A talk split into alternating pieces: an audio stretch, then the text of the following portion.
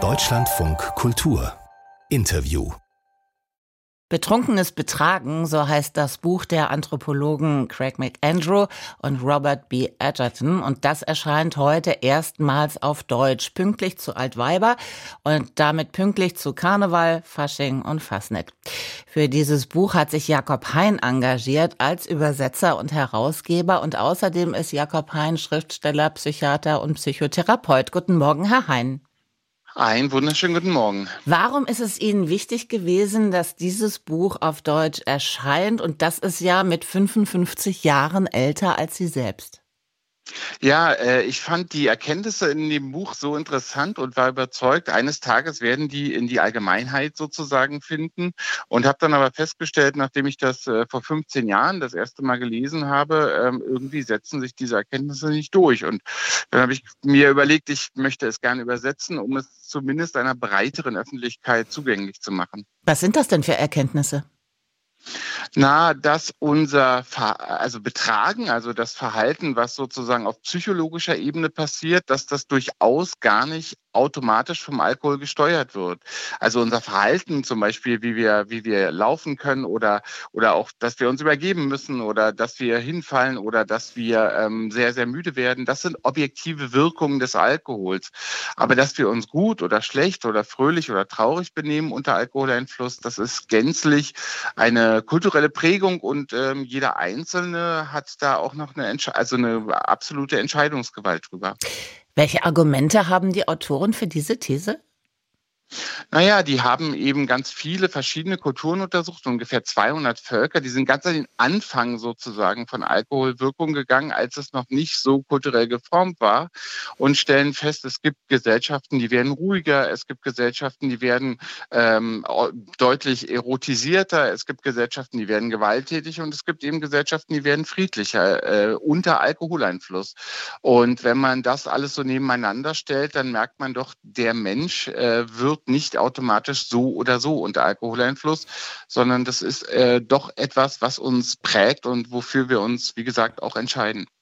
Wie gehen Sie um mit Texten, die die Autoren zitieren und die heute kaum noch zeitgemäß erscheinen, weil sie einen sehr herablassenden Blick widerspiegeln, was zum Beispiel den Umgang mit Alkohol bei indigenen Völkern angeht? Ja, also da haben wir uns sehr viel Mühe gegeben. Die Originaltexte sind natürlich äh, so geblieben, wie sie sind. Wir haben jetzt probiert, also wir haben jetzt natürlich äh, ganz, ganz, äh, wie soll man sagen, herablassende Originaltexte auch immer wieder kommentiert und kenntlich gemacht. Ähm, die Sprache der Autoren, die ja auch vor 55 Jahren geschrieben haben, haben wir angepasst. Wir verzichten auf Begriffe, die, die heute ähm, kein Mensch mehr gut und richtig findet. Und, äh, haben Sie dafür mal ein Beispiel?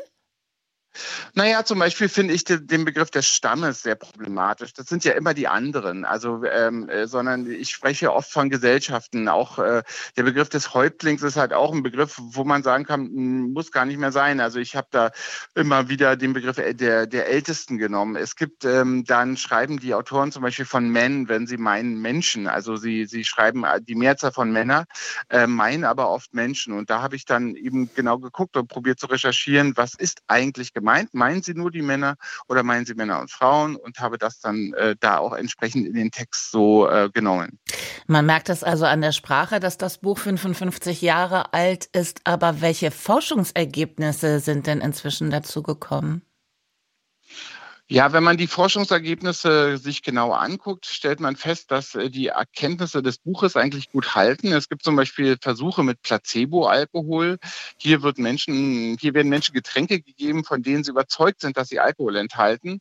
Und ähm, dann guckt man, wie, wie, wie verhalten die sich. Und man stellt fest, motorisch sind die tippitoppi, da, da ändert sich eben nichts zum Negativen. Aber auf der Betragensebene, also auf dieser äh, Ebene des Verhaltens, ähm, ändert sich das Verhalten so, wie diese Menschen denken, dass man sich ändert, wenn man was getrunken hat. Und das ist durchaus, stützt die These des Buches ähm, sehr stark. Ja. Deckt sich das auch mit Ihrer Erfahrung als Kinder- und Jugendpsychiater und als Psychotherapeut?